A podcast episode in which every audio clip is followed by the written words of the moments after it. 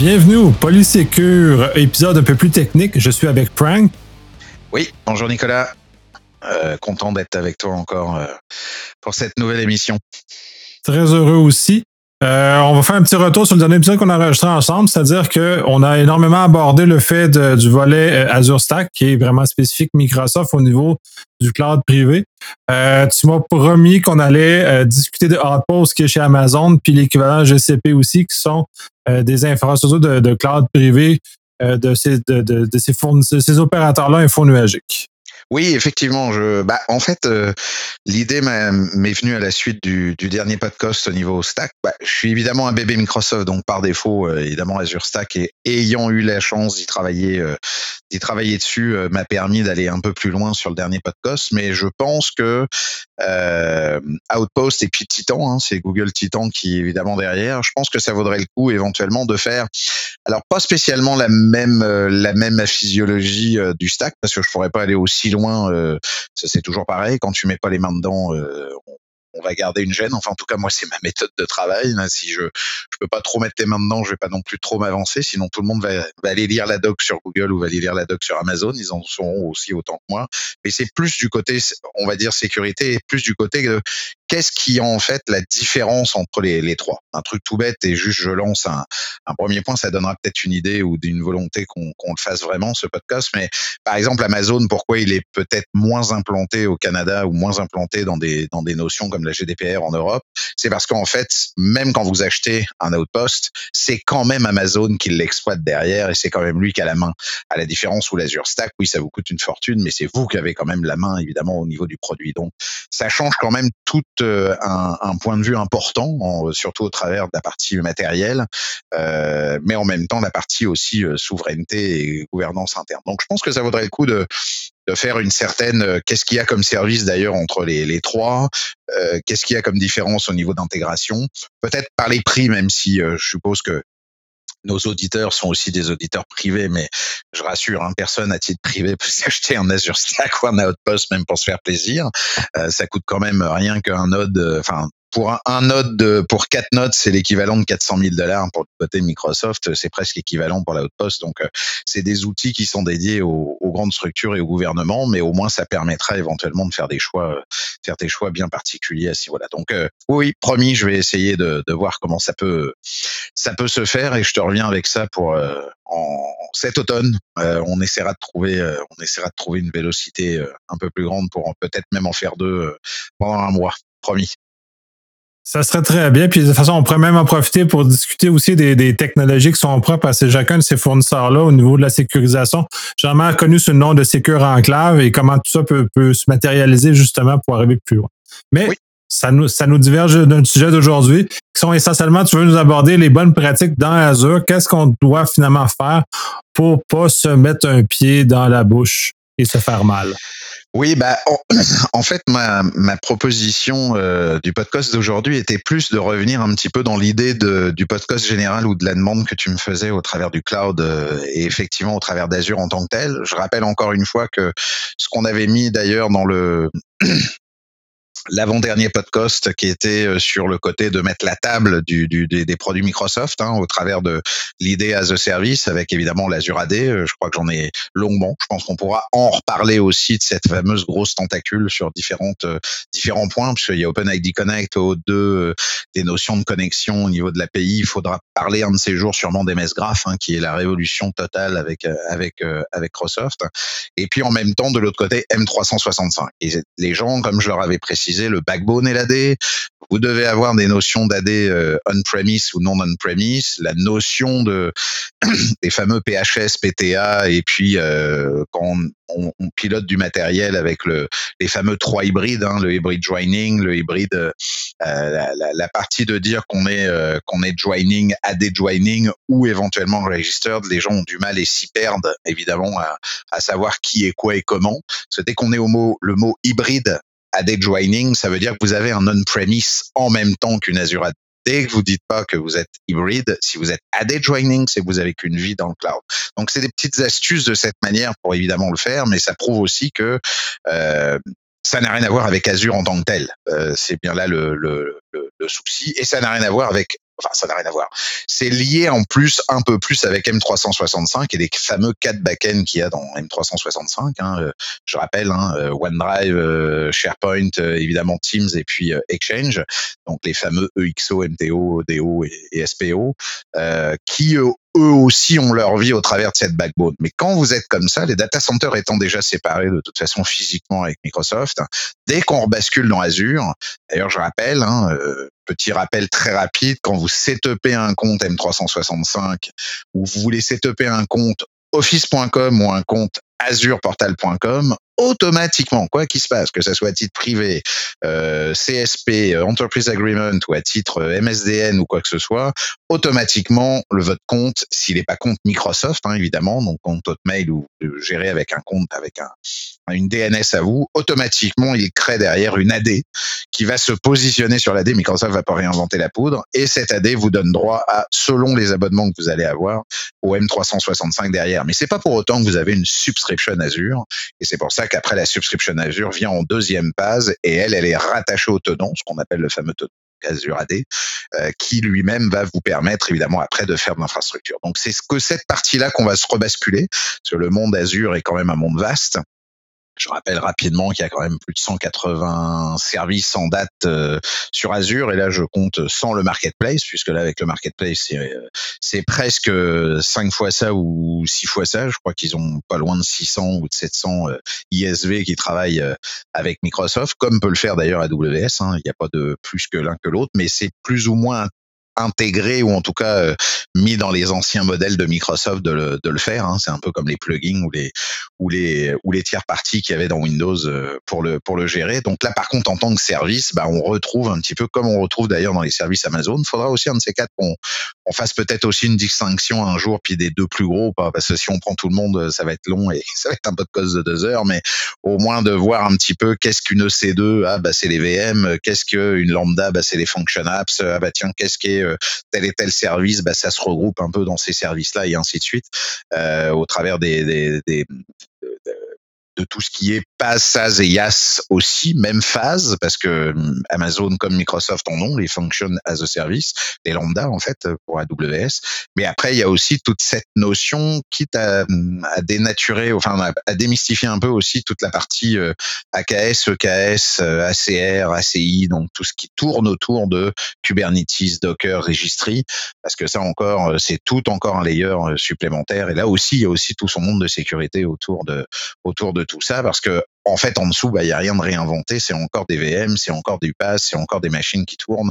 Vous les pilotez différemment et c'est lui qui enfin c'est Microsoft ou c'est AWS qui vous les pilote mais il faut le faire. Donc là moi je suis plus dans un état d'esprit aujourd'hui de euh, vous dire à large comment voir Azure au niveau best practice et puis en même temps de vous donner j'ai eu la chance de travailler euh, travailler avec des gens de Microsoft assez assez euh, assez euh, haut placé dans les parties, on va dire, de sécurité et compagnie. Et, et j'ai un certain nombre de contacts qui font, qui me font euh, relativement confiance à m'envoyer un certain nombre d'informations et je leur remercie d'avance et que j'en profite pour euh, en même temps vous en faire profiter pour avoir aussi des données statisticaires et en même temps de se dire bah, Microsoft défend Microsoft hein, si je reprends Microsoft.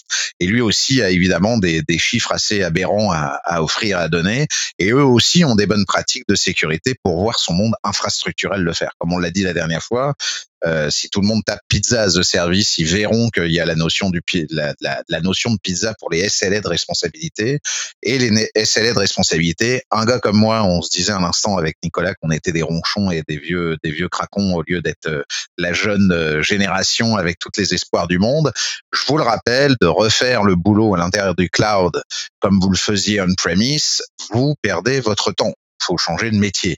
Encore une fois, essayez à penser de donner le plus de responsabilités aux providers publics, euh, omis de vos droits de contexte, omis de vos droits de données, je vous dirais pas d'aller encore revoir euh, euh, sur euh, sur Secure euh, et, et, sur et sur le podcast mon ma, ma, fameuse présentation Splinternet, mais ça vous prouvera que vous êtes en sécurité ou en tout cas avec les Five Eyes et autres nulle part. Donc arrêtez de de croire que vos données sont faites. C'est une manière de les stocker, une manière de les véhiculer qu'il faut les protéger et pas de dire oh, je vais garder mon AD chez moi et encore une fois avec mes fichiers me m'ennuyer avec AD Connect, m'ennuyer avec encore des des gens qui doivent gérer des VM sachant qu'on les normalement on les pas pour ça. Donc encore une fois, c'est dans un état d'esprit de dire utilisez le plus SaaS, le plus de PaaS, et que quand vous avez du IaaS à faire, bah, c'est que vous n'avez pas le choix pour diverses raisons et variées. Ou après du Docker et compagnie, évidemment du Kubernetes, mais ça on rentrerait encore dans un autre dans un autre phase. Donc moi, les bonnes pratiques aujourd'hui, euh, je vais vous les lister rapidement. Je repasserai évidemment après sur la partie des, du service. Surtout, Nicolas, tu me coupes quand tu veux prendre la parole ou éventuellement euh, faire. Hein, N'hésite pas. Tu sais que si tu me lances euh, la plupart du je temps. Je n'hésiterai pas, ne t'inquiète hein, pas. ou en tout cas, si tu as des questions, c'est pas magistral que je me sente pas seul, évidemment, dans le dans l'affaire.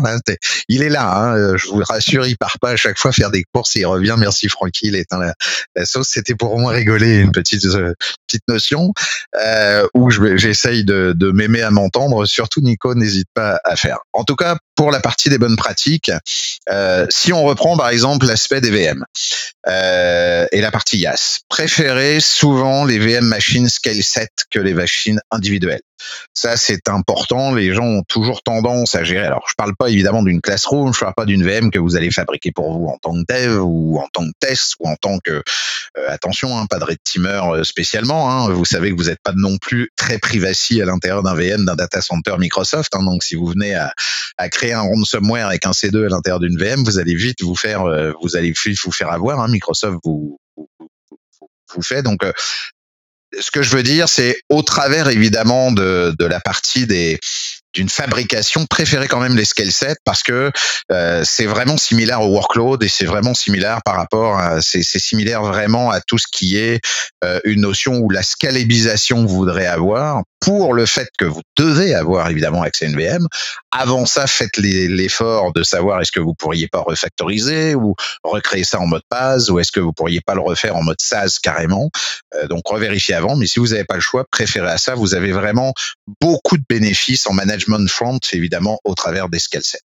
Un autre plan aussi euh, qui est euh, que personne ne prend en compte dès le départ, quand vous démarrez évidemment en Azure, vous avez les piliers de la sécurité, hein, les cinq piliers de la sécurité. Euh, je pourrais faire un affront à mon, mon ami Nicolas pour lui dire, bah vas-y, euh, sors-moi les, pilars de la sécurité qu'on met un peu. Bon, ça dépend dans quelle mesure on le fait. Là, je vois qu'il me rigole, mais qui me dit, ouh. Euh, en fait, au travers de ça, c'est souvent la gouvernance, la GIA, l'IAM, l'incidence response, le network. Vous avez un certain nombre de, on dit les cinq piliers, mais en toute logique, c'est les cinq piliers d'un SOC. Hein, tout compte fait euh, qu'il faut revérifier. Mais là, votre architecture au démarrage, quand vous devez la faire, ou en tout cas si vous devez la reprendre, n'oubliez pas un point la première bonne pratique à avoir est déjà d'avoir un plan de disaster recovery et de backup. Si vous avez ce plan-là dès le départ, si vous savez dès le départ comment vous allez gérer, c'est un peu dans mon premier podcast, je l'avais précisé à dire, revoyez ou revérifiez qu'est-ce qui est intéressant à, est-ce que vous voulez faire une infra as code par rapport à un Terraform ou un ARM parce que vous allez l'installer qu'une fois?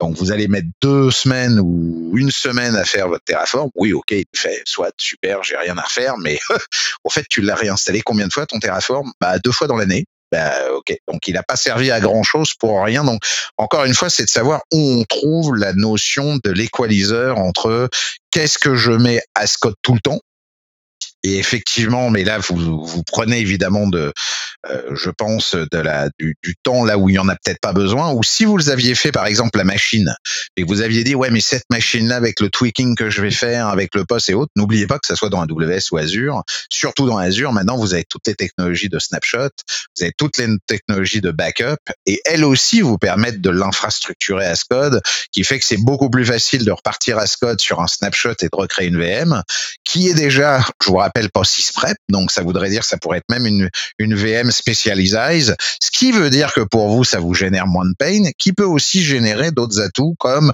bah, je peux gérer des VM pour des contractants, je peux gérer des VM pour euh, éventuellement mes développeurs, je peux gérer des VM, puis vous avez une master par rapport à ça.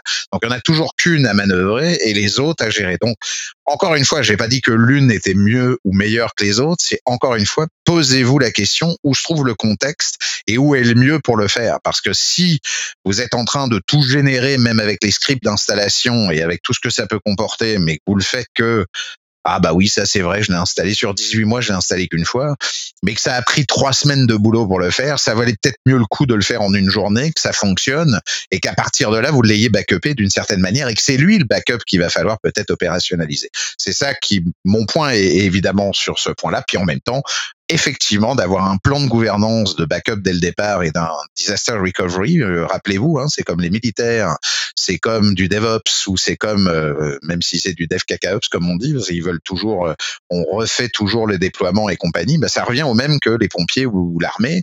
Si vous testez pas ce que vous êtes en train de backuper, est-ce que vous êtes sûr que vous avez bien tout backupé ou est-ce que vous êtes sûr que vous pourrez repartir à neuf?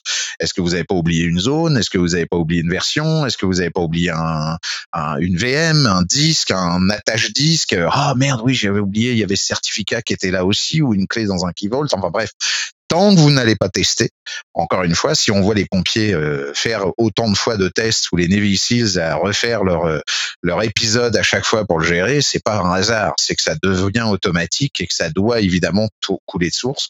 Donc c'est un des points importants. effectivement, absolument nécessaire. De toute façon, puis de mon expérience, je sais pas la tienne, mais euh, il y a une certaine une énorme confusion sur comment les backups existent en info nuagique. Puis en fait, l'état de faut mettre les efforts aux bonnes places, justement pour l'infrastructure as a code. Mais je pense que les organisations ne comprennent même pas ce qu'ils doivent prendre en backup. Qu'est-ce qu'ils doivent justement euh, mécaniser, puis comment tout ça s'articule dans l'ensemble, parce qu'ils sont complètement là, euh, perdus, là, sont, sont, pas là. Ben, ils, ont, ils vont répéter le, tout le, sur site, ils vont prendre les VM en backup au lieu de dire ouais, non, mais on va juste reprendre la donnée en backup, puis le restant, on le reconstruit à partir de script.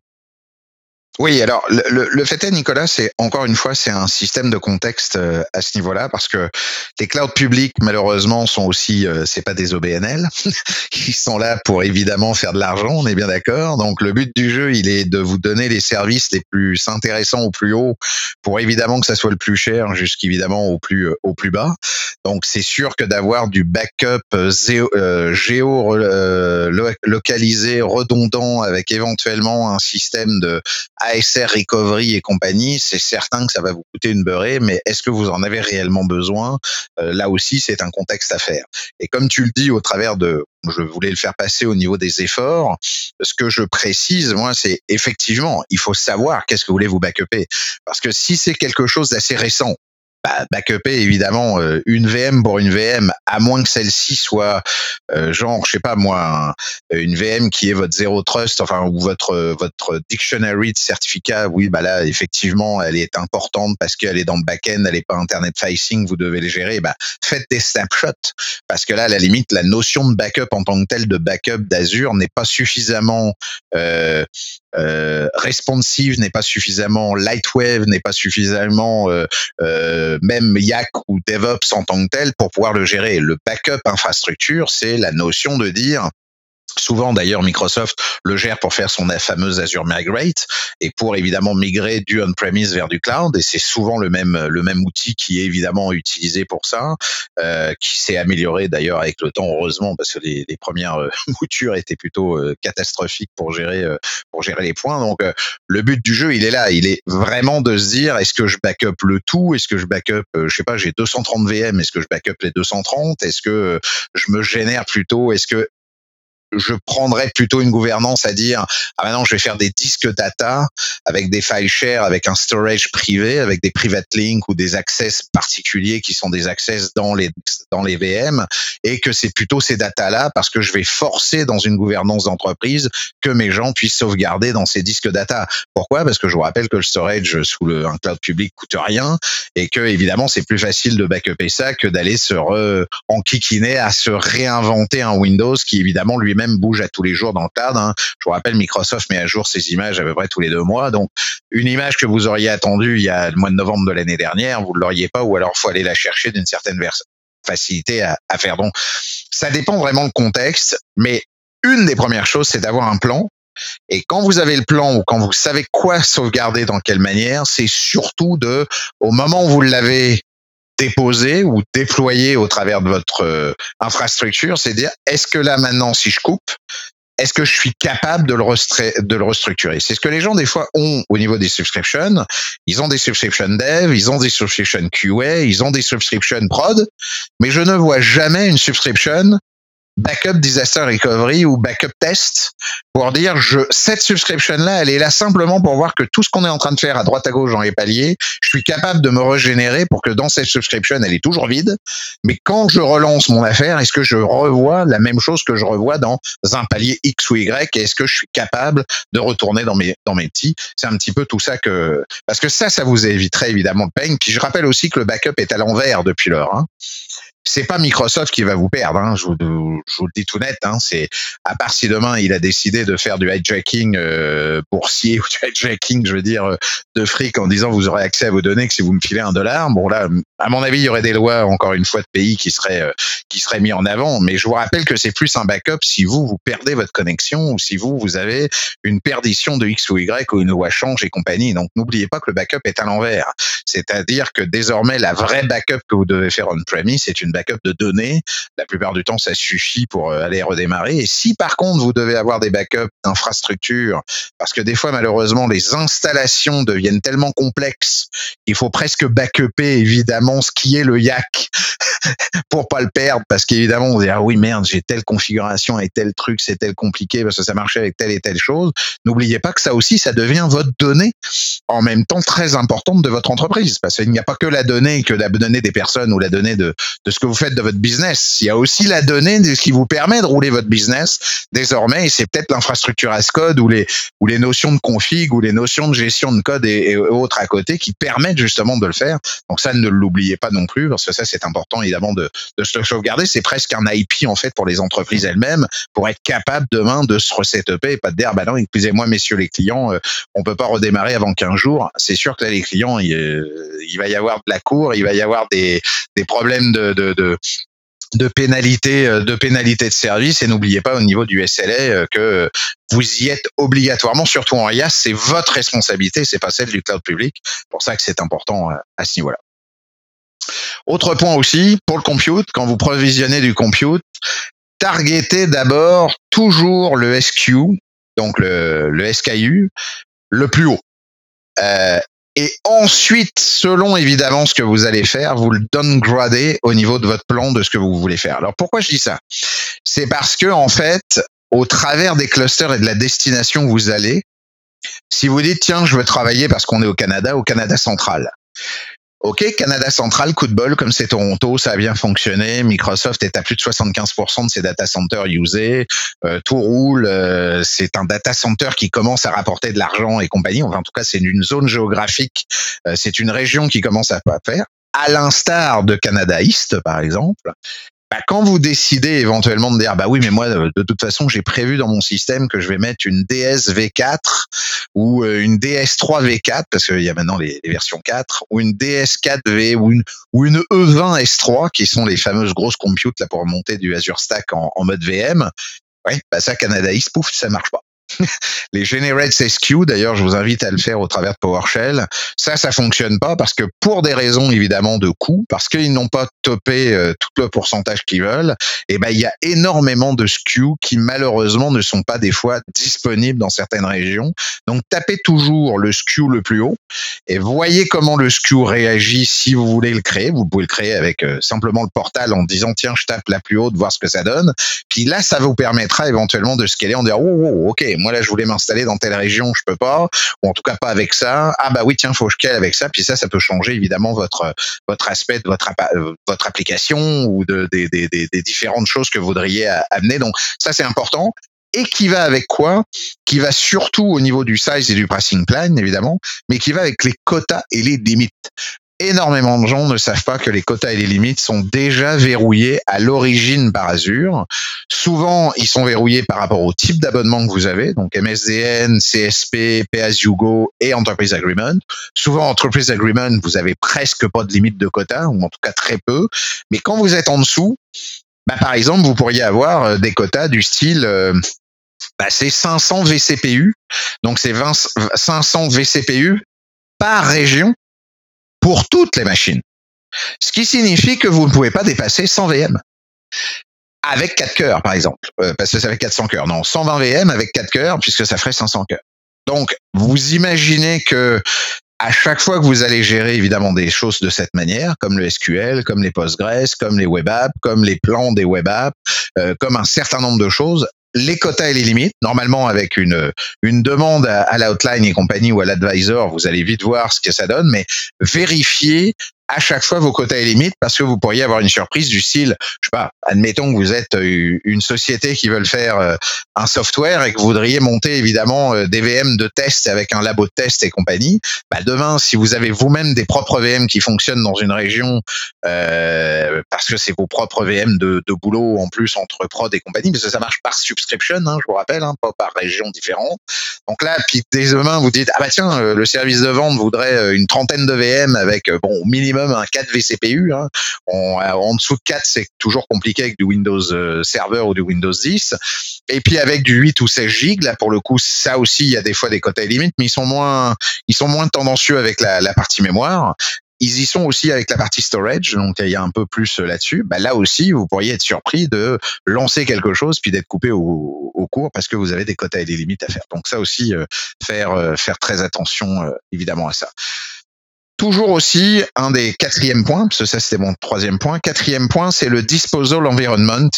Euh, le disposable environment, alors ça c'est à chaque fois, à chaque fois que je vois évidemment des entreprises euh, et surtout ce que j'ai pu travailler depuis ces 4-5 dernières années, je sais pas pourquoi, ça doit être le cloud public qui doit amener ça. Moi, c'est Malheureusement, je pense que moi j'ai un trouble obsessionnel compulsif de mon côté, donc ça c'est pas grave, c'est un toc à moi, mais ça, euh, comme vient de me dire Nicolas, il y a pas si si longtemps là, il y a à peine quelques minutes, je suis un vieux bougon euh, avec des vieilles euh, des vieilles choses et autres, mais ça pour on fait partie du même club, c'est le même club, mais là moi le club le club du gars qui laisse une trash que je vais pas utiliser, s'il vous plaît, quand vous créez des ressources groupes, créez-les avec des tags, créez-les avec des choses qui sont évidemment une glossarisation et, une, et évidemment une, une, une verbalisation, on va dire, ou en tout cas, donc le terme est vraiment une, une gouvernance, une glossarisation de vos noms de vos noms de préfixes ou de vos noms de suffixes, mais surtout quand vous les utilisez plus, effacez-les.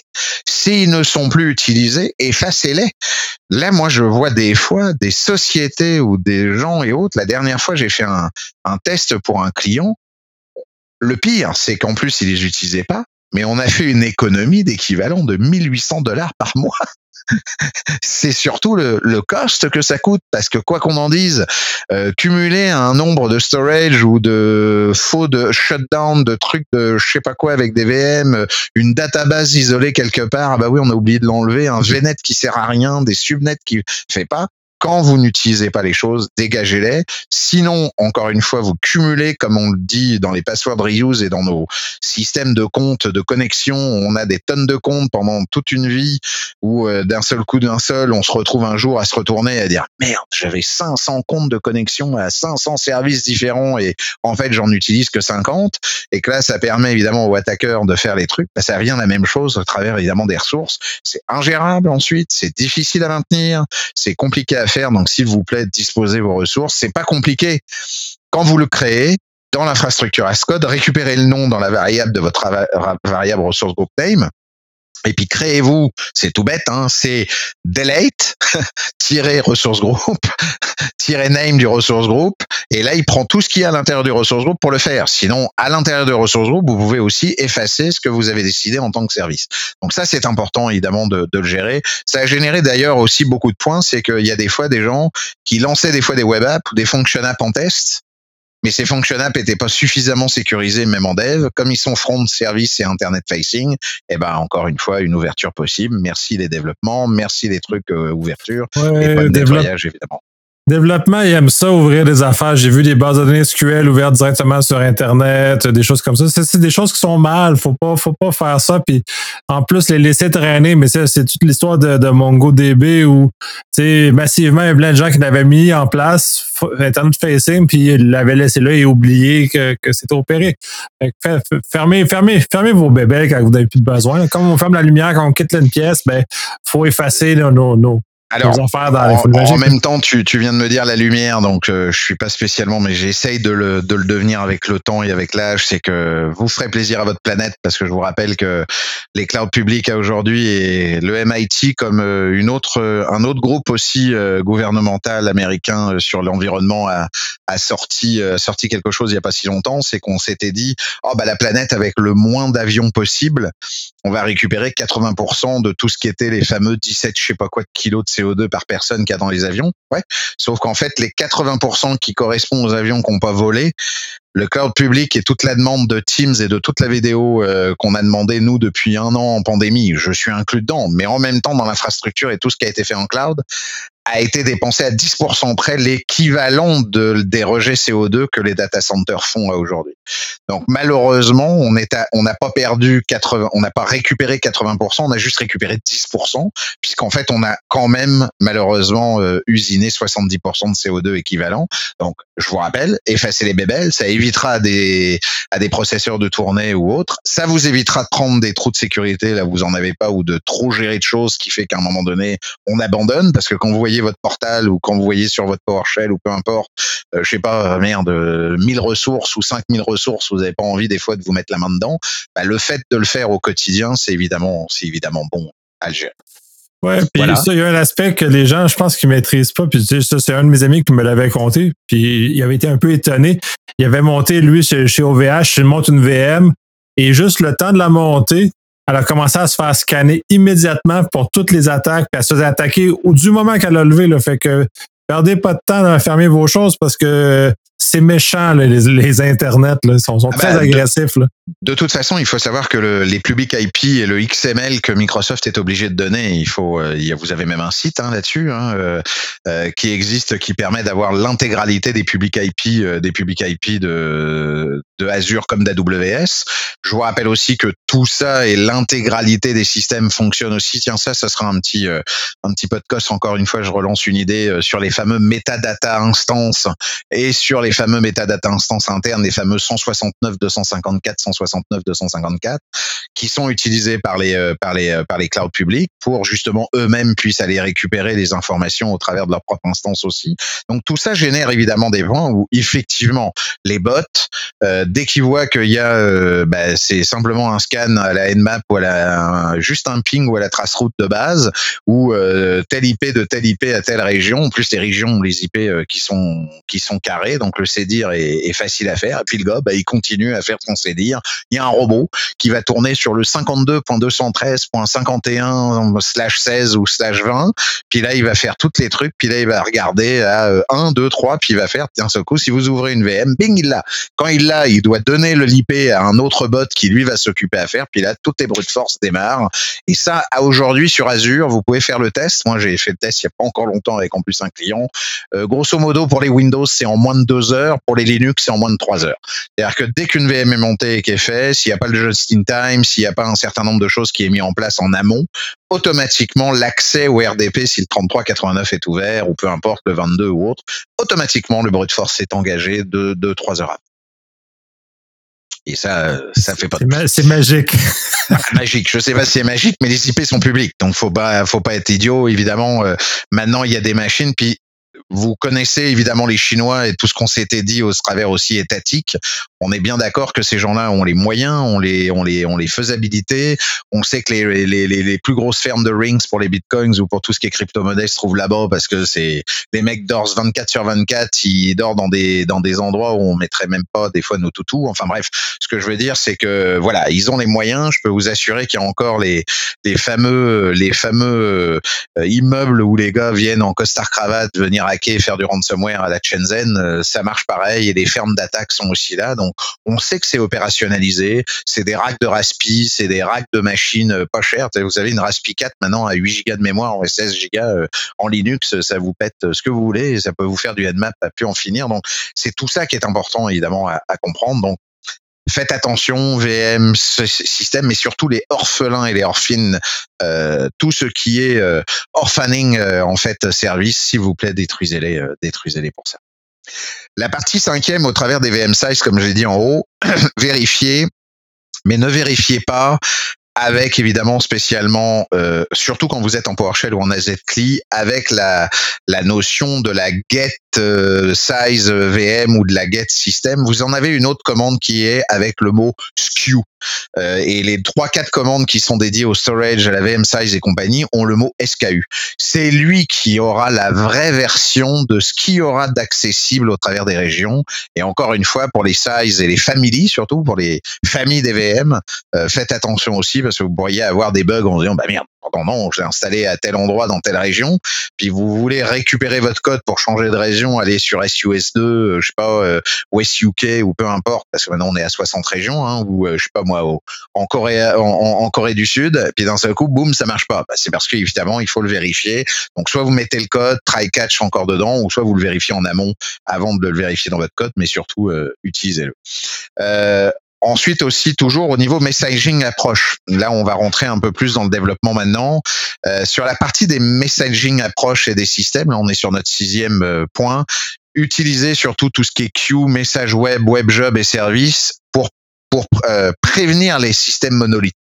Euh, énormément euh, de choses existent aujourd'hui sur Azure pour le faire, que ça soit avec les storage, euh, que ça soit effectivement avec les webhooks ou les web apps, puisque les web apps peuvent devenir des web jobs, et en même temps les function apps vous permet aussi de gérer ça. Donc surtout privilégier quand même le queue, les messages et les web jobs par rapport aux approches à la place de faire des systèmes évidemment euh, pour prévenir le, le monolithe. C'est vraiment plutôt euh, plutôt intéressant.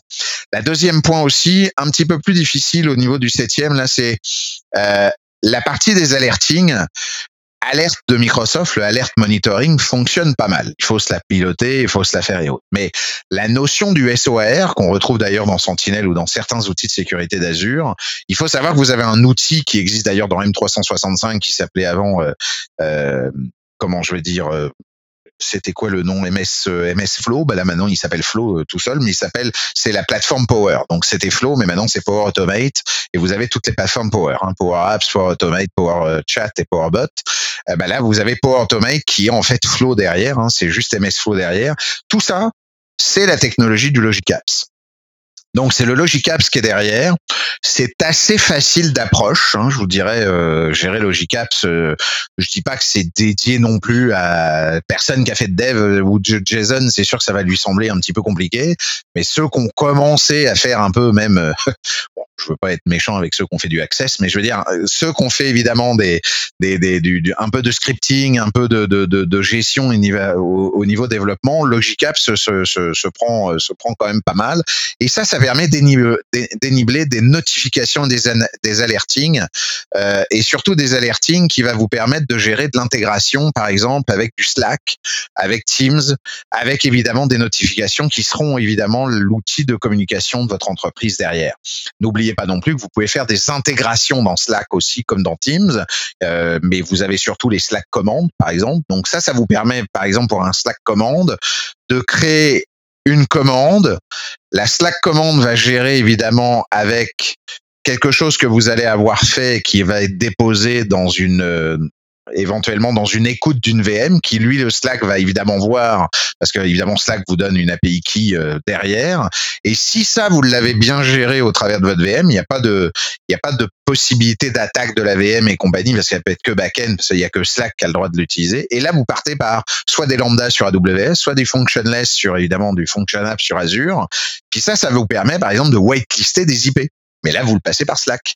Vous tapez une commande slash euh, whitelist mon IP comme tu le veux et fais mon truc, puis vous mettez votre IP, puis paf, ça part, la Slack commande bascule sur la machine, la machine l'a lu, ça le met en un peu comme une man on the middle, mais en, en. Puis elle, en back-end, va faire toutes ses affaires. Puis là, vous pouvez loguer, vous pouvez faire vos choses et compagnie. Donc, le Logic Apps, lui, il le met de l'autre côté. Lui, c'est plutôt l'alerting de ce qui se passe. Donc, vous, de votre SOR, vous pourriez faire des Logic Apps qui sont pas dédiés spécialement à la sécurité pure comme pourrait le faire Sentinel, mais vous pourriez quand même le faire pour dire, oh, là, j'ai un CPU qui part à 80%. Est-ce que ma machine n'est pas en train de se faire euh, dédosser, euh, brute ou je sais pas quoi, ou euh, tiens, un tel a lancé tel et tel bécane. Normalement, ces bécanes-là sont lancées que le week-end, par exemple. Tiens, pourquoi vous m'avez lancé les machines? Donc, voyez éventuellement ce qui peut être fait. Puis ça, ça peut être fait vraiment rapidement. On peut s'envoyer des mails. Vous pouvez enabler un SendGreen, par exemple, qui coûte rien pour 25 000 envois d'SMS.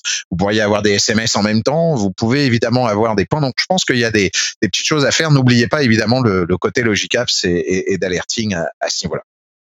C'est assez important. Ensuite aussi pour les development teams, ça c'est l'autre euh, best practice à faire. N'oubliez pas que vous avez DTL, le Dev Test Lab. Le Dev Test Lab, c'est aussi quelque chose qui peut s'infrastructurer. Euh, on peut le piloter au complet. Et Dev Test Lab, en fait, ça met une coquille supplémentaire autour du nombre de VM qu'on installe au lieu d'être une VM dans un resource group avec toute sa petite VM avec son petit euh, truc puis que vous pourriez mettre d'autres VM dans ce resource group, je suis d'accord, mais vous devez la piloter manuellement VM par VM. Le Dev Test Lab, lui, il vous donne une sorte de coquille supplémentaire. En plus, Microsoft a été beaucoup plus loin parce qu'il a mis un service Dev Test Lab maintenant et vous pouvez lancer au travers de ce service-là qui est complètement managé euh, des classrooms, des trucs que lui-même a généré et qui pourrait vous le faire. Puis là, vous pouvez lancer après euh, les chocolats Chocolati, les, les packers, les box starters, enfin bref, tous les outils qui vous permettraient évidemment de gérer. Mais ça, ça vous permet au niveau de Stable, d'une, c'est que c'est gratuit, donc ça vous coûte pas grand chose, et deux, vous pouvez setuper jusqu'à euh, bon alors évidemment les, les machines sont très euh, sont très spécifiques, vous n'avez pas le droit au size et au size euh, au complet, mais vous avez des c'est du BMS2, BMS4, vous avez du A1, du A2, donc bon euh, je dis pas que c'est pas non plus euh, la panacée pour faire euh, tourner je ne sais pas quel IDE énorme avec évidemment une base de données, mais ça permet quand même un, un dev code à avoir un Azure dev code, quelques trucs en web ou des développements de base ou faire des tests, c'est quand même moins moins coûteux pour pour le faire. Donc n'oubliez pas non plus d'aller voir DTL parce que le DTL en toute logique ne reprend pas tous les contextes possibles, mais en même temps son réseau est isolé aussi de votre de vos réseaux à côté, du VNet et encore moins évidemment de la prod. Donc c'est évidemment euh, intéressant. Ensuite aussi, c'est tout ce qui est les conventions, s'il vous plaît, de vos noms. Euh, je disais tout à l'heure, la gouvernance et la convention des noms à ce, à, ce, sujet. Il serait bien de faire un glossaire, évidemment, de cette convention et de taguer aussi au travers à l'intérieur des ressources. Parce que alors ça, c'est une, euh, c'est une fumisterie sans nom de pas donner ça à Normalement, ça doit être une seule équipe, ou en tout cas une ou deux personnes. Ça doit passer par un processus voulu. Et s'il vous plaît, les RG en majuscule, en minuscule, j'ai mis en préfixe, en suffixe, avec un tiret, euh, pas de tiret, euh, je les attache, je sais pas ce que je fais. Bah là après on se retrouve avec des tonnes de conventions où les gars ont pas été prévenus ou je ne sais quoi. On se retrouve avec évidemment des choses qui ne sont pas vraiment taguées comme il le faut. Puis en même temps il y a des conventions peut-être de noms qui des fois c'est même pas dans le tag. Vous pourriez aussi dans le tag mettre vraiment le code de projet, euh, euh, la personne qui est responsable ou une information intéressante qui soit évidemment intéressante et pas spécialement licable. Mais le fait est, c'est que c'est dans votre nom de ressource groupe ou dans les noms évidemment des services. Puis n'oubliez pas de notifier aussi les services. Quand c'est un storage à compte, mettre SA, c'est cool. On sait que c'est un storage à compte. Euh, ou alors vous décisiez que votre convention est anglaise au lieu d'être française. N'oubliez pas de travailler normalement qu'en anglais. C'est un conseil que je vous donne. Mais enfin pour ça, c'est un autre débat. Euh, travaillez pas en espagnol ou en allemand non plus, c'est compliqué, mais plutôt en anglais. Hein. Tout passe aussi au niveau des commandes, du SDK, .NET, euh, peu importe que vous prenez, AZClip, PowerShell et compagnie est en anglais. Ouais, mais Microsoft Donc, un effort particulier de traduire toutes ces commandes dans Excel en français. Faut quand même. Oui, ce que je veux dire, c'est qu'au travers du cloud et du portal, euh, euh, trouver abonnement au lieu de subscription, mettre évidemment des noms, vous allez vous perdre effectivement au niveau de l'infrastructure Ascode d'une part. Et là, je parle de que ça soit du côté Terraform ou du côté peu importe ARM ou du côté évidemment des, des, des scripts. Je vous rappelle que Cloud Shell, qui est à l'intérieur aussi d'Azure comme de AWS, vous ne l'aurez pas non plus en français. Donc je pense qu'il serait bon peut-être évidemment, enfin on parle tous en informatique quand même, euh, et quand je dis on comprend évidemment ce qu'il en est des, des termes techniques en anglais, mais d'avoir une convention une glossarisation là-dessus, puis en même temps de nommer ces services, mais de les nommer proprement et de dire qu'est-ce qu'on veut faire au niveau suffixe et préfixe, ça c'est important. C'est très important. Tu n'as pas fait le lien, toi tu fais le lien sur, le, le plus de ménage, mais tu sais, en tombe en gestion d'incident, cette nomenclature-là, ce glossaire-là, euh, sauve énormément de temps parce que quand l'équipe de gestion d'incident rentre, au lieu de commencer à chercher le fonctionnement, chercher pourquoi, puis ça, dès lors, on est capable de déduire un certain nombre de choses. Donc, de pourquoi machine A vers la machine B, on regarde les, les, le, le, nom, les tags associés, et ce n'est pas censé. Donc, déjà là, on a déjà une capacité de relever rapidement des problèmes et d'agir efficacement aussi, ou beaucoup plus efficacement que si euh, on a décidé de mettre des noms, des noms jolis comme on faisait euh, dans les années 90 à nommer les planètes, les marques d'auto. Oui, c'est ça. Je veux dire que la notion, c'est aussi de savoir, euh, parce que là, évidemment, on joue et il faut le comprendre. Hein, le cloud, c'est au niveau mondial. Il y a des fuseaux horaires. Vous avez plusieurs équipes. Vous pouvez avoir. Donc, important aussi que quand c'est un groupe qui le met, même sur une subscription américaine, bah, de dire que c'est du UK ou c'est du FR ou c'est été fait en Corée ou ça a été fait euh, au Canada. Donc, n'oubliez pas le CA ou le UK ou le FR et compagnie, de notifier éventuellement le numéro de l'équipe parce que peut-être que le, le, le, le le BU, le, le USS Business qui, qui se trouve être le bureau où ça se trouve a peut-être un nom ou un petit nom et, et, et, géré de cette manière. Puis en même temps, le code de projet pour peut-être éventuellement récupérer qui doit prendre des décisions. Parce que je vous rappelle qu'en incidence response, il faut aussi appeler les gouvernants pour dire on doit te couper ça, on doit pas te le couper. Est-ce qu'on le coupe Est-ce que ça coûte de l'argent Est-ce que ça doit faire qu'on a un SLA ou des indemnités à donner parce qu'on va éventuellement faire des choses on est évidemment très intéressé d'avoir les, les, les, informations les plus rapidement possible. La plupart du temps, le RTFM est, est, est vite oublié et en même temps, il n'y a pas spécialement une doc qui se trouve facilement ou que le gars va pas aller dans le DevOps ou va pas avoir les droits ou va pas aller dans la forge voulue ou, ou peut-être, je sais pas moi, un Google Doc voulu. Donc, tout ça fait que si c'est strict et qu'il y a quand même une certaine cohésion, on arrive à retrouver ces petits assez rapidement et à faire efficacement les, les affaires. Derrière ça, l'infrastructure Ascode, on arrive à notre 11e et 12e. L'infrastructure Ascode est effectivement euh, euh, aussi important. On, on, est dans des dans des notions, comme je l'ai dit tout à l'heure, la notion de, au lieu de créer une ressource euh, évidemment à la main, attention, il faut se poser la question de l'effort. Moi, je dis pas qu'il faut pas de l'infrastructure Ascode, je dis il faut savoir où la mettre. Euh, c'est sûr que si vous là vous voulez euh, juste vous setuper une bécane parce que vous voulez vous setuper une VM ou vous setuper une web app ou une fonction pour un test, vous n'allez pas vous faire euh, genre un main TF, un var TF, un secret TF, je te fais tous les affaires, puis là je vais me setuper mon truc pour lui l'avoir utilisé une fois. Maintenant le reste de savoir oui je vais setuper mes affaires, est-ce que je vais prendre ARM template, est-ce que je vais prendre Terraform, est-ce que je vais prendre mon script, est-ce que ça va être plus sur du PowerShell, est-ce que ça va être plus sur de la Zcli, est-ce que je vais mélanger les deux? Parce qu'il y a des fois des choses qui s'adaptent plus à des, langages de scripting que d'autres. Par exemple, malheureusement, Microsoft, euh, du côté conteneur, ACI et compagnie, AZCLI est beaucoup plus verbeux, beaucoup plus facile à gérer quand on gère du Kubernetes ou, ou de l'équivalent comme un peu le Docker CLI du côté AZCLI que dans PowerShell. PowerShell, c'est un petit peu plus lourd. Mais PowerShell pour euh, gérer du web app ou gérer des points, alors, il y en a qui sont des aficionados AZCLI au complet. moi, je suis j'ai pas d'a priori pour les deux. Moi, j'utilise les deux de manière assez euh, individuelle, mais je suis un peu plus moi du monde PowerShell parce que je viens du monde .NET, donc c'est facile parce que pour moi c'était plus facile aussi de, de le faire. Mais euh, par ça aussi, vous devez impérativement vous poser la question de la du contrecarré, on va dire entre guillemets, de est-ce que je mets l'effort là où il faut mettre l'effort pour pouvoir le faire? Donc attention évidemment, jamais rien de jamais rien de manuel, toujours évidemment des choses où j'ai pas besoin de le refaire deux fois, mais au moins de, de le faire évidemment intelligemment. Ça c'est évidemment important.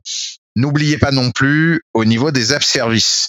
Euh, souvent au niveau des web apps, euh, la chose évidemment qu'on oublie souvent euh, à ce niveau-là, c'est que Microsoft a quand même, d'ailleurs euh, AWS n'a pas son équivalent. Hein. Souvent quand on veut faire des web apps en AWS, faut monter des EC2 ou alors à partir de là, ça va être des lambda avec des EC2 ou des dockers avec des EC2. Enfin bref, il n'y a pas la même vraiment notion comme la web app avec le plan comme à Microsoft. J'ai pas dit qu'il était mieux ou autre chose. Hein. Attention, je veux pas créer de zizanie pendant le podcast, hein, mais je dis simplement que la partie web app, c'est le métier de Microsoft au travers d'IIS. Donc par défaut, c'était normal qu'ils puissent euh, accéder là-dessus. Mais n'oubliez pas qu'ils ont aussi le côté HTTPS par défaut. Donc n'oubliez pas de le setuper. N'oubliez pas d'aller vérifier le just in time. N'oubliez pas non plus d'aller vérifier, et ça c'est important, la partie des slots. Vous avez la possibilité de swapper. Il y a toujours deux slots qui fonctionnent entre une slot A et une slot B. Donc ça, ça permet aussi d'avoir, comme on disait dans un incidence response, de pouvoir dire ah il y a un bug ou il y a un trou de sécurité ou je ne sais quoi. Je déslot celle qui était en même en prod. Hein, euh, vous avez la même chose. Ça, ça marche pas. Peu importe où vous êtes et peu importe sur la web app. Et ça vous permet d'avoir deux slots, dont une qui peut être remise en avant tout de suite pour pas avoir la, la structure. Vous aurez sûrement euh, pété le cache en cours, les cookies des gens qui étaient connectés, sûrement un certain nombre de choses au niveau des objets sur de la sur de la sauvegarde, mais votre service ne sera pas éteint pour autant. Donc même au niveau des, des de, de la on va dire entre guillemets de la de la des services plaintes et de la performance au niveau des environnements, c'est ça qui va vous permettre évidemment de, de gérer au mieux vos affaires. Un autre débat aussi que les gens ne, ne le savent pas, ou en tout cas l'utilisent très peu, c'est dommage parce que moi j'adore l'ARM template par défaut, même si des fois ça devient illisible. Mais pourquoi des fois ça devient illisible?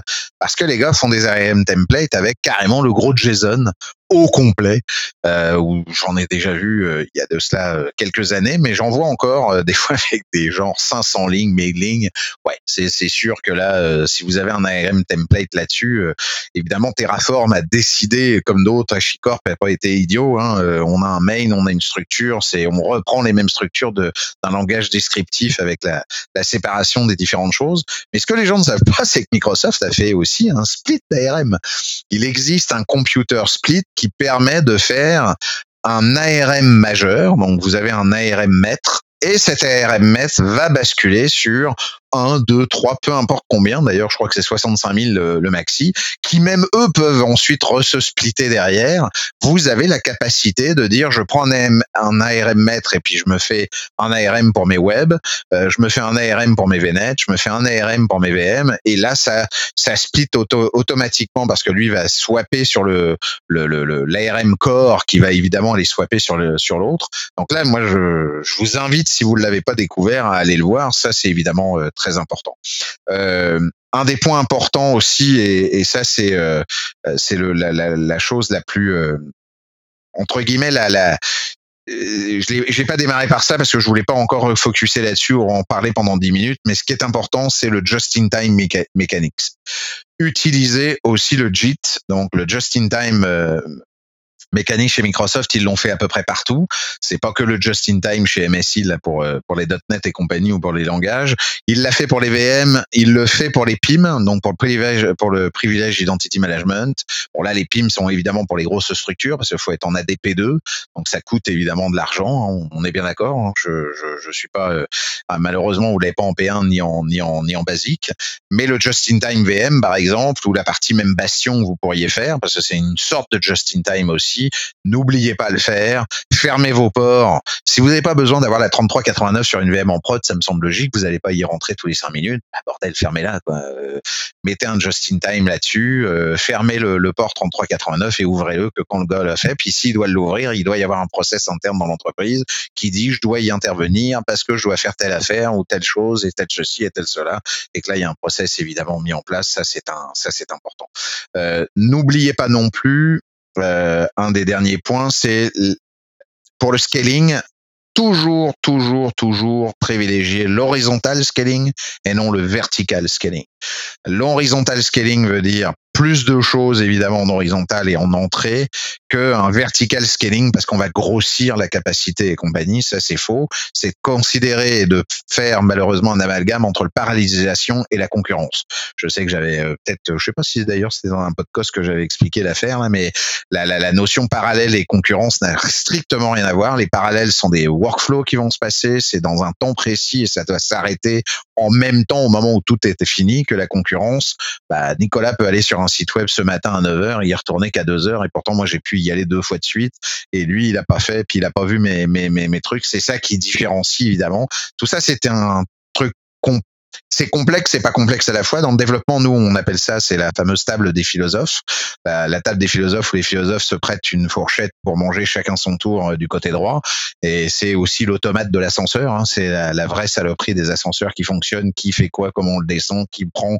Quand vous en avez deux, ça va, mais mettez trois ascenseurs et faites un programme pour vraiment vérifier la, concurrence et le parallélisme. Vous allez voir, euh, vous allez vous triturer la tête. C'est une vraie catastrophe. Donc ça fait partie aussi des choses où scaler horizontalement et ne scaler pas euh, verticalement, en tout cas préférez évidemment ça. Pareil aussi, les soft delete, les enable soft delay pour les storage accounts, enable-le parce que ça, ça vous permet, ça c'est la nouveauté qu'a fait Microsoft. Euh, Microsoft permet d'avoir, comme pour les Key Vault, avec aussi les Bianchi et compagnie, vous avez des soft delete qui vous dit que si vous délétez, vous avez la possibilité d'avoir 30 jours, 60, 90 jours. Et le fait est que s'il y a évidemment des problèmes, bah, c'est plus accessible, mais vous pouvez le réitérer. C'est un peu votre corbeille, en fait, du cloud. Euh, N'oubliez pas de le faire aussi pour des storage qui pourraient être très importants ou pour des services comme Keyvault qui pourraient être évidemment euh, assez, euh, assez intéressants. N'oubliez pas le Network Security Group aussi à déployer. Le NFG doit être déployé à chaque fois que vous faites un subnet et un VNet. N'oubliez pas non plus de commencer au travers du plan que j'ai dit tout en haut tout à l'heure, qui était les plans de backup et autres. La première chose que vous devez voir en infrastructure, c'est aussi le réseau. S'il vous plaît, n'oubliez pas le réseau. Ça dépend si vous êtes en Express Route, si vous êtes avec évidemment euh, oui ou non Express Route. Mais si vous devez faire un VNet, bah, faisez, faites un gros VNet au niveau des régions parce qu'il marche au niveau des régions par rapport évidemment à la sub. Donc c'est toujours par rapport au location. Mais faites-en un slash 16 ou un slash 20. Ça vous fait 4096 hein, pour le mieux euh, d'IP, à moins que vous me dites que vous avez 5000 postes. Bah là, faites un slash, euh, un slash 12 au pire. Mais normalement, un slash 16, 20 devrait, 16 ou 20 devrait couvrir euh, largement vos affaires. Ça, ça vous permet ensuite de gérer vos subnets beaucoup plus facilement. Et ça vous permet de démarrer déjà avec un bastion en et vous pouvez faire un stage 27 sur les différents subnets que vous allez pouvoir évidemment mettre en place. Et ça, ça veut dire quoi? Bah, Ça veut dire que votre VNet, le gros VNet, vous le mettez directement sur un ressource group qui a un ressource group VNet, et comme ça, vous avez un ressource group qui gère votre network. Vous avez votre VNet en avant, vous avez tous les autres VNet qui vont éventuellement être dans les autres services, mais qui se plient à ce VNet-là, donc il n'y a pas d'overlap qui se passe, et en même temps, vos subnets bah, sont bien gérés avec évidemment la partie des, des bastions possibles qui peuvent euh, après setupés là-dessus. je vous rappelle que pour Bastion et comme pour d'autres, il y a des slash 31 ou des slash 27 qui sont dédiés avec des noms subnets fixes que Microsoft a mis. Donc ça, c'est aussi important de, mettre en place toute tout cette partie-là. D'autant plus important que quand, tu as le, just in time, euh, comme tu mentionnais avec le PIM au niveau de, Azure, c'est que tu vas être capable de les déléguer correctement et donc donner à un groupe particulier la capacité d'agir sur le gros VNet et donc juste un certain nombre de personnes sur demande, puis les plus petits VNet, à ce moment-là, les, leur donner un, attribut euh, à des gens plus opérationnels, plus courants que, que, le gros qui, lui, ne doit pas changer très souvent. C'est certain. La partie des rôles bases euh, et des IAM, évidemment, peut être beaucoup plus facilement granulaire. Je vous rappelle aussi qu'en faisant ça, bah, votre granularité des autres petits VNet peut après avoir les performances de DDoS, de peering, euh, toutes les services en fait qu'a mis Microsoft derrière au travers évidemment du firewall. Le firewall peut être sur le gros et peut diviser sur tous les autres, ou alors après vous reprenez un autre petit VNet et vous pouvez le faire. Enfin bref, c'est souvent quand même le réseau qui est mis malheureusement des fois à la fin on l'a fait à la vite ou on en a fait un puis on n'a pas très bien compris parce que bah, c'est facile à monter, mais que c'est au niveau code, puis on voit pas d'impact parce que Microsoft est assez malin derrière pour aller réécrire ça et que les routeurs se débrouillent pour que ça pour que ça fonctionne, même quand on overlap d'ailleurs une IP. Mais si vous overlappez une IP dans un vrai routeur, enfin demandez à Claude, je peux vous, je peux vous dire que ça marche pas en tout du tout en termes physiques. Donc, c'est pour cette raison que je vous dis, il faut faire évidemment attention. Un autre débat aussi qui pourrait être sympa, et euh, puis j'ai encore deux trois points, puis on va pouvoir terminer là-dessus. J'aurais basculé sur mes 26, 25 euh, points. Hein. Euh, un autre point, c'est qu'Azure Security Center, il est gratuit d'origine. Là aussi, il vous donne déjà en gratuité un certain nombre de fixes quand vous avez votre votre subscription. Souvent, les gens ne le voient pas, mais au lieu d'aller le payer en mode en mode standard, en mode free, il donne déjà un certain nombre de choses. En même temps, Puis ça, c'est un peu vache et j'espère que Microsoft n'écoutera pas de podcast, sinon ils vont me tuer euh, faire. Mais vous avez le droit aussi, ça peut être aussi un autre truc drôle, c'est que vous avez le droit d'aller de passer de standard à free. Bah, si vous voulez pas payer Azure Security Center, parce que pour le moment, ça vous trouve un peu trop cher, parce que c'est ça et ça. Je vous rappelle d'ailleurs qu'Azure Security Center, tant que vous n'avez pas les services actifs et qu'il voit le mot 000, vous pouvez l'activer, ça vous coûte rien. Je rappelle parce qu'il y avait beaucoup d'idées reçues là-dessus, comme quoi le service était payant. Non, il est payant que, encore une fois, on paye que quand on compute et quand on consomme. Donc c'est toujours pareil. C'est sûr pour les VM, c'est assez, euh, c'est assez dispendieux si on fait attention à ce qu'on fait, mais vous pourriez très bien l'activer pendant à peu près euh, une semaine, voir ce qu'il vous, vous, vous donnez en mode standard sur l'intégralité de votre service. Puis lui, il va vous donner des quick fixes.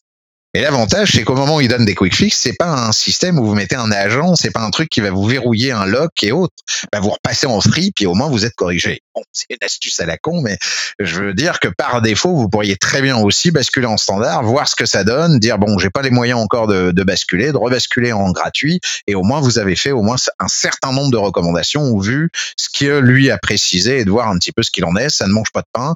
Bon, vous aurez évidemment la facture de la semaine voulue euh, de ce qu'il en est, mais bon, ça c'est de l'ingress qui est voulu, mais c'est c'est ça qui est qui est mon point euh, assurément. Pareil aussi, c'est dénibeler aussi le logging d'Equivault. Ça va avec Azure Security Center, c'est Security Center, c'est un des points qui vous donne tout de suite, c'est les MFA, l'accès au l'accès au IAM, l'accès à la sub, qui est admin et euh, qui log l'Equivault puisqu'en fait c'est là où se trouvent les, les pires secrets là-dessus. Donc c'est pour ça que je vous, je vous le reprécise évidemment euh, à ce niveau-là. Euh, pareil aussi, je disais tout à l'heure concernant la, puis ça c'est important au niveau des snapshots. Alors toujours utiliser les standards disques parce que les premiums, la plupart du temps sur certains premiums, les snapshots coûtent une fortune ou ne peuvent pas se faire. Donc toujours les standards disques, même en SSD, mais au moins vous pouvez faire des snapshots parce qu'en premium vous pouvez avoir des problèmes évidemment pour certains, euh, pour certains, c'est soit trop gros, soit les IOP sont pas compatibles et ainsi de suite. Ils doivent améliorer l'affaire, mais ça c'est important. Gardez vos yeux sur les egress, donc les exit, euh, les bandwidth euh, évidemment de sortie, ça ça va évidemment de soi. surtout que bah, ça c'est évidemment la, la, la, partie qui coûte euh, qui coûte là-dessus.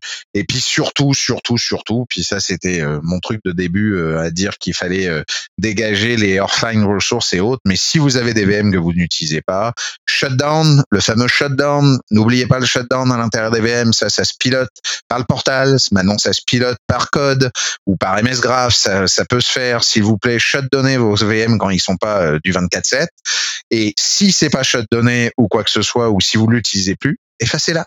Parce que ça vous coûtera évidemment du prix, puis vous ferez euh, plaisir à votre euh, à votre planète. Voilà. Il y en aurait plein d'autres. Là, c'est un peu les, les, bonnes pratiques rapides, un peu euh, alambiquées et compagnie. on pourrait poursuivre dans le prochain podcast, évidemment un peu plus précis sur certains services précis. Là, j'ai voulu ratisser un peu large au complet, parce qu'il y a aussi les bases de données. Là, j'ai pas voulu, parce que sinon là, on, on serait parti encore pendant 20 minutes. Euh, mais il y a les bases de données, il y a les function apps, il y a évidemment euh, toute la partie, euh, pareil comme on disait tout à l'heure, Key Vault et compagnie. Il y a peut-être certaines petites choses qui peuvent être euh, qui peuvent être dites. Mais là, euh, avec déjà ce qu'on a précisé dans le postcast, si vous faites attention déjà à tout ça, je, je pense que vous démarrez déjà dans sur sur sur le bon pied et vous avez la bonne la bonne vision pour pour garder quelque chose d'assez sain là-dessus. Évidemment, je cacherai pas que si vous pouviez, vous avez les moyens de lancer Sentinel, même si ça coûte pas si cher que ça parce que c'est purement dans le PS Go que du que du tag. Hein. Je, vous, rappelle que Sentinel en tant que lui-même ne coûte rien. Euh, évidemment, c'est assez compliqué de le setuper au démarrage et d'avoir les KQL, mais Microsoft et la communauté euh, sont un des c'est un des ceux des GitHub qui marche le plus et qui est le plus répandu. Mais en tout cas, après, même au niveau de votre kilobyte ou des, gigabytes qui pourrait y avoir et autres, je pense qu'au niveau des connecteurs, parce qu'après, c'est les connecteurs que vous allez être euh, évidemment obligé de, connecter derrière, euh, derrière, mais je pense qu'un Sentinel, au moins sur votre AD, au moins sur les audit logs, au moins sur la, Azure Activity, peut-être éventuellement au moins sur votre Office Activity aussi, rien que déjà ça, ça vous coûterait pas non plus euh, excessivement cher et vous pourriez déjà avoir un, on va dire entre guillemets une bonne prémisse, euh, une bonne prémisse de, de ce qui se passe, euh, de ce qui se passe au travers de, au travers de Sentinel, mais aussi au travers de votre cloud au sens large. Ouais, ben Sentinel, c'est comme, de toute façon, c'est comme la, la, la, la chez, chez, Amazon, c'est excessivement complexe à trouver le calcul réel de combien ça va coûter. Là. De toute façon, c'est dans le stockage qui vient de rattraper euh, au niveau de ça, c'est c'est même pas c'est pas le c'est le, c'est même pas Sentinel qui coûte là, c'est les, les, plateformes en dessous. Là. En fait, ce qui, ouais, ce qui, ce qui coûte, euh, ouais, Sentinel en PS Hugo, c'est évidemment le stockage que vous allez prendre en termes de gigas, mais c'est surtout ensuite au niveau de l'alerting, vous pourriez utiliser euh, Sentinel sans générer des alertes. Dès que vous ne enibelez pas les alertes, vous n'enibelez pas l'ingestion et vous n'enibelez pas la machine learning qui se trouve derrière. Si ça vous ne l'enibelez pas, parce que vous l'avez pas activé, automatiquement Sentinel va vous coûter que dalle parce que bah, il va vous coûter juste ce qui va vous montrer ce que vous voudriez montrer avec des KQL parce que vous allez créer vos propres KQL ou les récupérer à droite à gauche euh, sur le net puis que vous pouvez vous faire des dashboards vous-même pour le faire. Mais là, on va dire qu'on est plus à la mimine et que c'est vrai que ça va vous permettre de le faire. Mais là, au pire, vous l'utilisez presque light, mais tout en étant quand même bien sécurisé parce qu'il va vous voir et faire des choses pour vous là-dessus. Maintenant, si vous passez à l'étape du, du plus qui est, oui, bah, je génère grâce à mes KQL, mes analytiques et mes analytiques, je gère évidemment euh, mes alertes. Bah là, au travers que des alertes, bah lui, il va ingérer. Et là, c'est là où il fait les fameux super beaux RaiPy, euh, RadiaPy là, puis les, les, liens avec tout, parce que bah parce qu'il va aller ingérer tous les logs et puis il va aller voir qui fait quoi, comment, puis il va essayer de trouver des corrélations là-dessus. C'est les corrélations qui évidemment vous coûtent de l'argent parce que là de l'autre côté, lui il compute et c'est ça qui vous facture évidemment derrière. Donc si vous si vous arrêtez à quelques alertes et que vous arrêtez à juste créer des analytiques de votre côté, à la limite c'est un peu comme la la, la, la, la, grosse truc que je viens de vous dire pour Azure Security Center, vous le mettez en standard, vous regardez une semaine, vous le remettez en free, euh, l'affaire est bâchée, vous êtes le but du jeu est de le garder, bien entendu, et le but du jeu est de gérer parce que vous pouvez faire plein de choses derrière, mais pour des raisons de prix, pour ceux qui ont un peu moins de, de, de coûts, de facilité, bah, c'est des choses qui sont possibles à faire. Ah, de toute façon, au niveau de la journalisation, c'est très vaste ce qui est possible de faire, mais minimalement, outillez-vous, si c'est pas avec Sentinel, avec quelque chose d'autre. Mais c'est très, très, euh, c'est très, très important. Même si c'est euh, à la sueur du front qu'il faut, euh, faut sortir les choses. Ça fait un très. oui, j'aime bien ton, ton sourire. des fois, il y a beaucoup de sueur de front qui pourraient être économisées par des abonnements, mais ça, c'est la façon que les entreprises c'est c'est pas la peine non plus des fois de reprendre un tiers parti pour autant parce que n'oubliez pas que le tiers parti sera pas gratuit. l'ISV chez Microsoft rien n'est gratuit. Dans le marketplace encore moins de toute façon. Donc euh, automatiquement, dites-vous que tout ce que vous allez, euh, même si vous installez un F5, un checkpoint, un je sais quoi, un Palo Alto et autres, c'est sûr que Prisma Cloud dans Palo Alto est pas gratos. Hein, ça coûte, euh, je sais plus combien de milliers de dollars. Donc euh, c'est toujours le même débat. Hein, il n'y a pas de secret. La seule chose, c'est de savoir comment le manipuler. Évidemment, Microsoft est là pour faire avancer ses services. il y a des moyens de le faire pour être justement très alerte au niveau de ses coûts. Et maintenant, je vous rappelle, hein, de monter un SIEM avec un SOC et compagnie, même si vous deviez le monter avec le matériel et tous les sondes qu'il faudrait, euh, dites-vous que pour presque une, une, entreprise avec 50 euh, personnes et les 50 bécanes avec un petit data center interne et compagnie, il y en a au moins pour 500 000 dollars, un million de dollars à tout monter, à créer les bécanes, à faire le backup de tout, à faire le SOC, à faire. Sentinel se monte en 10 minutes et vous coûte rien même dès le départ. Donc c'est pour ça que en relation, après, il faut savoir ses batailles, mais il y a peut-être d'autres choses à économiser ailleurs et garder ça que éventuellement des fois de l'éviter parce qu'on l'a on l'a sous la main et que ça nous éviterait éventuellement d'avoir euh, des sacrées surprises du fait qu'on est cloud flashing euh, tout le temps. Ça, puis de toute façon, c'est parce que c'est là, puis tu le relates bien, c'est que les entreprises vont des fois oublier qu'un coût de licence coûte moins cher ou un coût d'utilisation que le temps que la personne met à développer des choses avec du fil à merguez. Donc, c'est là où des fois, on est peut-être mieux de payer ou licencier que de euh, d'aller euh, essayer d'inventer soi-même quelque chose qui existe déjà. Bah, même pire, c'est le fait est, c'est que vous vous rentrez encore une fois à perdre la valeur de ce que fait votre entreprise parce que vous repayez quelqu'un pour dire est-ce que votre entreprise est là pour surveiller ce que vous devez avoir en valeur vraiment, c'est-à-dire vos gens, les mails, euh, les applications, les services, et dire qu'à ce gars-là, faut mieux le faire former à qu'il apprenne le KQL, à qu'il se prenne éventuellement les certifs Azure, que en même temps, vous devez avoir quand même ce mec-là. Puis en même temps, vous allez dire, bah, je vais inventer, je vais aller acheter du matériel, il faut que je monte le matériel, il faut que je me monte l'électricité, il faut que je me monte le backup de l'électricité, il faut que je me monte la PC. Il va falloir en plus que je les patch, que je les update, donc il me faut quand même un sysadmin. Il faut que je me retrouve avec un gars qui puisse évidemment me piloter tout ça, qui s'intègre directement avec mon réseau et mon cloud, euh, et ainsi de suite, ainsi de suite. Même si vous le faisiez en VM à l'intérieur même de, de Azure, ça reviendrait encore même, comme je viens de le dire à l'instant, pour le marketplace, parce que faut que ça soit quand même quelqu'un qui connaisse le réseau, quelqu'un qui connaisse le Windows, euh, je sais pas moi, serveur 2016 ou le Linux voulu, qu'il va falloir qu'il le patch parce qu'on a SLAS, vous perdez votre temps. Vous n'êtes pas payé pour ça. Payer un seul mec à faire que vous l'envoyez en formation pour du Security AZ500 avec du KQL derrière, vous lui installez SIEM, ça va vous coûter 10 minutes. Vous avez l'explication derrière où vous n'avez plus rien à gérer, tout est OK et ça vous coûte que le salaire du gars. je fais vite mon calcul. Hein. C'est c'est vite. Effectivement. Mais bon, c'est ce que je disais tout à l'heure, le cloud native versus encore les anciennes pensées dans le cloud native. Euh, oubliez pas, si c'est la, la, dernière parole pour moi aujourd'hui. Ouais, ben c'est ça, il faut, faut, faut, reprendre, le, faut changer le paradigme. On a fait un énorme tour, on va en avoir encore, là, t'as as ouvert la possibilité sur plein d'autres sujets, juste avec, euh, juste la boîte de Pandore, là, je pense, oui. encore plus que la dernière fois. Donc, merci beaucoup. Euh, on remet ça, euh, on remet ça bientôt. On remet ça bientôt, je te revois au mois d'août. Euh, redonne-moi une date, Nicolas. Merci de m'avoir invité. Et puis à tous et à toutes, encore un excellent week-end ou en tout cas une excellente écoute. merci, merci de nous écouter et de nous endurer en tout cas. merci beaucoup.